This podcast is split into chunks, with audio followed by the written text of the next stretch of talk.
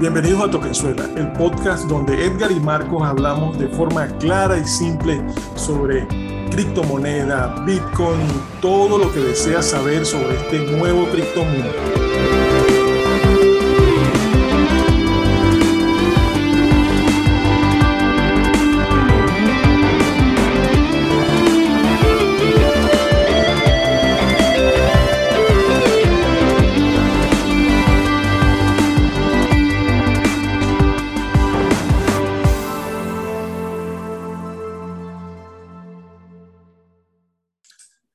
Hola Marcos, bienvenido otra vez a otro capítulo de Tokenzuela. Ya estamos de nuevo en línea. Por aquí Edgar Caballero, por allá tenemos a Marco Ledesma. ¿Cómo está todo, Marco? ¿Cómo ha estado la semana? Hola Edgar, hola a todos nuestros escuchas. Espero que estén muy bien. La semana ha estado, bueno, estamos empezando una semana de verdad alcista, verde totalmente en el Bitcoin y en todas las altcoins que están por aquí. Ok, cuéntame tú qué opinas de esa, de esa alza de, de, de Bitcoin de esta semana. Ya vemos que ya ha subido casi que 5 mil, 6 mil dólares en, en, pocos días. Está, ¿Eso a qué tú crees que se deba? Oye, hay muchos factores a los cuales se puede deber. Tenemos en Estados Unidos que el índice está subiendo, hay factores positivos en la economía que están impulsando este precio. Hablando de estos temas así, de estos temas fundamentales. Ve algo que me llama la atención, que es que muchos decían que, que Bitcoin estaba como que desacoplado de la economía normal, pues que, que no tenía nada que ver con la economía o con las bolsas de, de internacionales, pero cada vez como que se nota más una conexión, ¿no? Porque cuando, cuando caen las bolsas, cae Bitcoin y cuando se recuperan las bolsas, se está recuperando Bitcoin. ¿Qué opinas tú de eso? Esto tiene mucha relación, Edgar, porque muchas o las personas que invierten en Bitcoin son personas o que son operadores de Wall Street o son grandes fondos de inversión y están las personas como nosotros naturales que también compran la, moneda. Todos nos vemos afectados por el, el positivismo, el negativismo que pueda existir en nuestro país o en nuestros países y, y, me baso en esto, lo que hemos vivido durante los últimos años con lo que viene siendo la pandemia, la cual nos ha afectado a todos de una forma no positiva en cuanto a, mira, que hemos estado en la casa, que, oye, el dinero ha menguado porque ya no salimos a la calle los que teníamos que salir a la calle a producir, las empresas habían cerrado, bajaron gran cantidad de publicidad, lo cual esto afectó a grandes empresas, pero también hubo un, un impacto en aquellas personas que estaban en la casa, sobre todo en Estados Unidos, y les estaba llegando un cheque de beneficio mientras se quedaban en la casa y parte de ese dinero, o en algunas personas, el total de ese dinero fueron directo a, la, a las criptomonedas. ¿Qué hace esto? Hace que el precio se infle, por cual ya no invertías en lo que viene siendo el Nasdaq, que viene siendo el SP500, sino que ya empezabas a, ver, a invertir en cripto. ¿Por qué? Porque te daba X1, X2, X3. Para el que nos escucha, que no sabe qué es X1, X2, X3, es cuando usted multiplica su capital o su capital sube y se le duplica, se le duplica una vez, se le duplica dos veces o se le duplica tres veces. Estos son los tan conocidos X que usted puede escuchar por ahí. Basándonos en, todo esto o en, en, un pequeño resumen, las personas normales de a pie que les llegaban ese cheque invertían en cripto y eso hizo que el precio se disparara. Cuando sentías desconfianza en las industrias tradicionales, tu dinero se empezó a mudar a cripto y ahí fue donde ocurrió, se desaclopó. Ya no había esta, esta sincronización entre el, los índices americanos, porque no solamente era el SP, también era el Nasdaq, con Bitcoins. Entonces pierden esa correlación. ¿Ok? No sé. Ahorita todavía... estamos volviendo al correlativo. Exactamente, me parece que hay un correlativo y, y, es a lo mejor esa cantidad de dinero institucional que ahora eh, tiene Bitcoin. Bitcoin se ha vuelto, eh, bueno, propagado por los mismos maximalistas el oro. El oro el oro de, digital, pero, pero en realidad el oro digital como que se está medio concentrando. Veo que el oro se está concentrando y, y que, y que esa misma concentración está, se está reflejando en la correlación con, con los actores, digamos que más normales de la economía, que son los corredores de bolsa o toda esta situación con la bolsa. Yo esperaría, yo esperaría que debería ser todo lo contrario, pues, o eso era lo que esperaba, ¿no?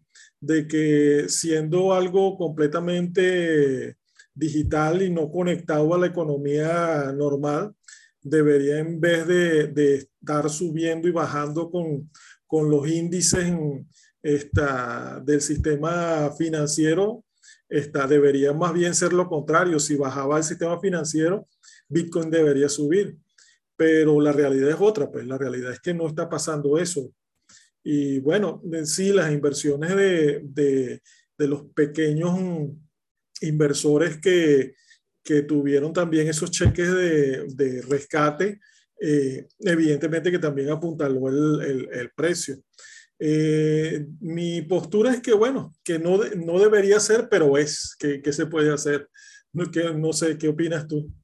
Sí, sí, mucho, mucho de esto que tú dices fue, fue lo que viene ocurriendo, pero ¿por qué viene ocurriendo?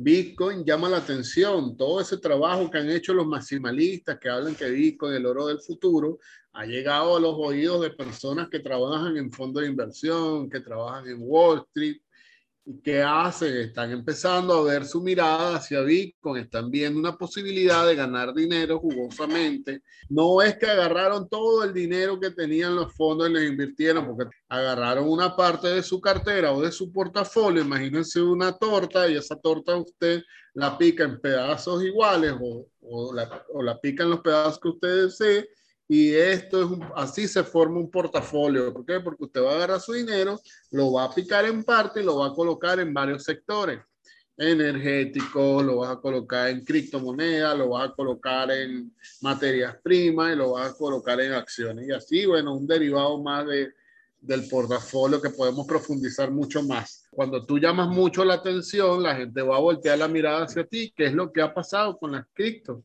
Hoy día todo, nosotros no queremos que los bancos centrales dominen el mundo, no queremos que los bancos centrales dominen Bitcoin, pero si los bancos centrales no imprimieran esa cantidad de dinero y esos fondos que tienen esos privilegios vieran a Bitcoin, no, Bitcoin no costara lo que cuesta hoy día.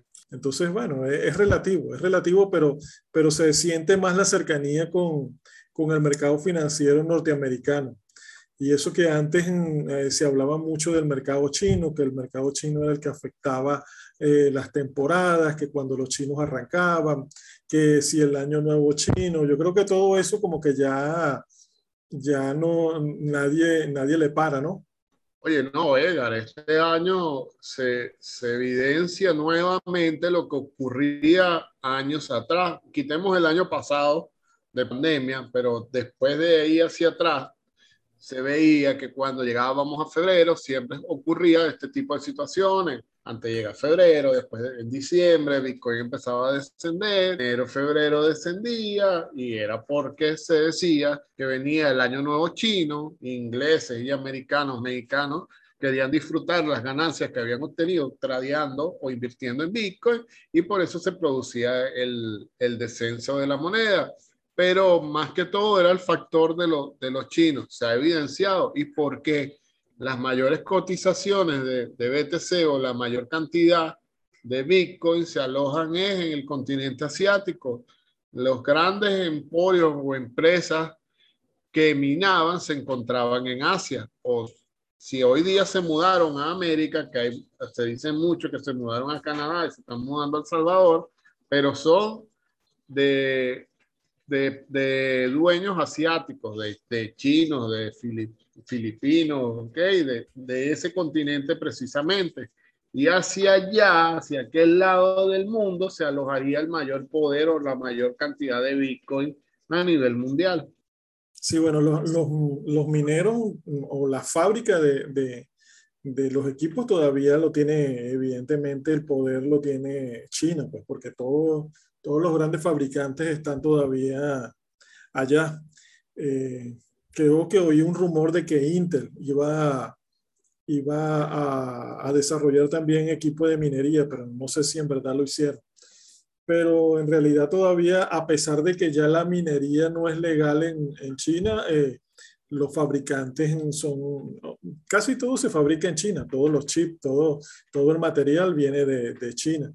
Entonces no es de extrañar que todavía haya cierta influencia todavía en, en China sobre, sobre Bitcoin.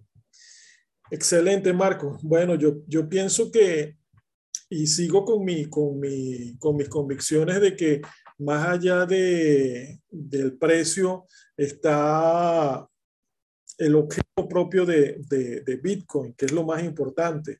Mm, la gente mira mucho el precio y yo creo que es una de las cosas que, que hace el hype cuando la gente empieza a ver a, a, a Bitcoin. ¡Wow! Que, que, está en 40 mil, que está en 60 mil, que, que se pronostica a 100 mil o N o N cantidad.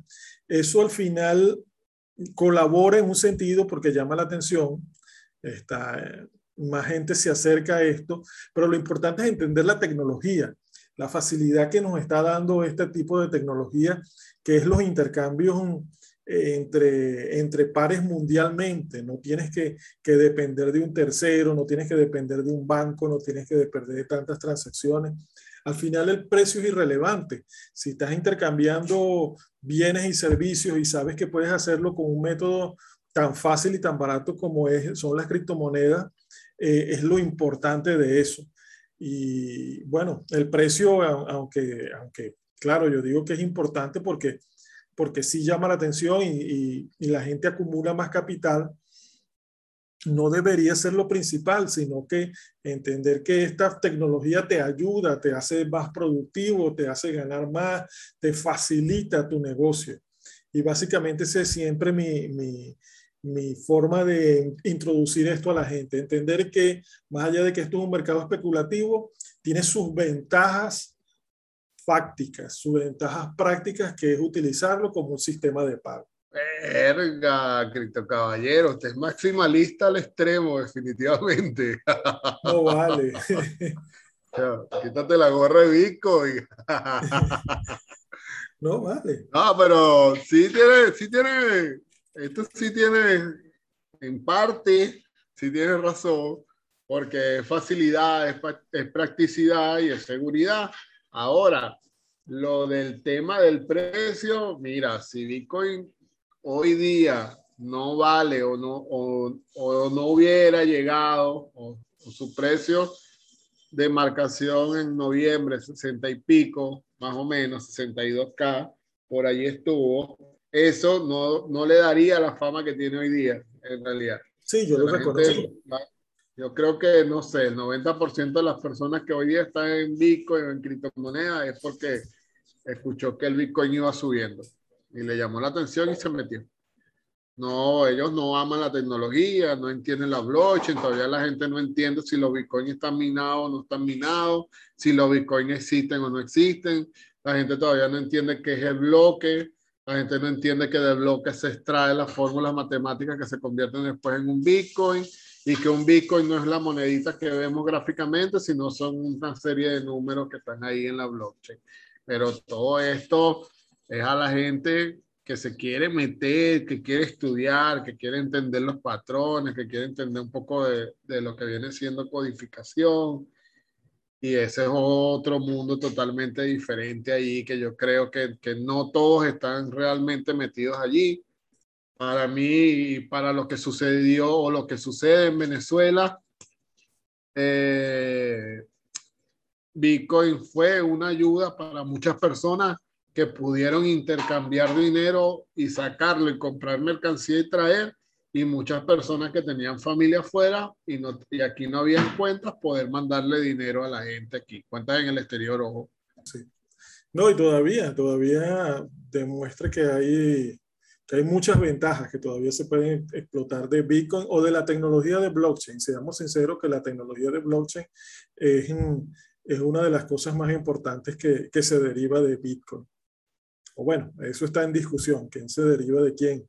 No, no, voy a caer en esa discusión porque después... Primero fue la gallina o fue el huevo. Bueno, dice, por ahí se entiende que nace la blockchain y después de la noche de la blockchain crea BTC. Entonces BTC es la punta de lanza, no decir que es la punta de la pirámide, pero sí es la punta del, del, de la lanza de, de, todo lo que tiene atrás o es la carta de presentación de lo que viene siendo la tecnología blockchain, que es el intercambio libre, seguro y de forma rápida y sencilla. Muchos se preguntarán hoy día por qué tarda tanto tiempo mandar un Bitcoin, media hora, una hora, dos horas. Bueno, eso depende de la congestión de la red y que los mineros tienen un cobro que hacen por ellos tener sus máquinas ahí, existen los pools y se hacen cobro, el cual si usted quiere que la rapidez sea en 10 minutos o, o, o usted la quiere en 30, una hora, todo eso se cobran unos satoshi. Entonces, eso es por si las personas no... Yo sé que escuchan mucho por ahí que Bitcoin tarda demasiado.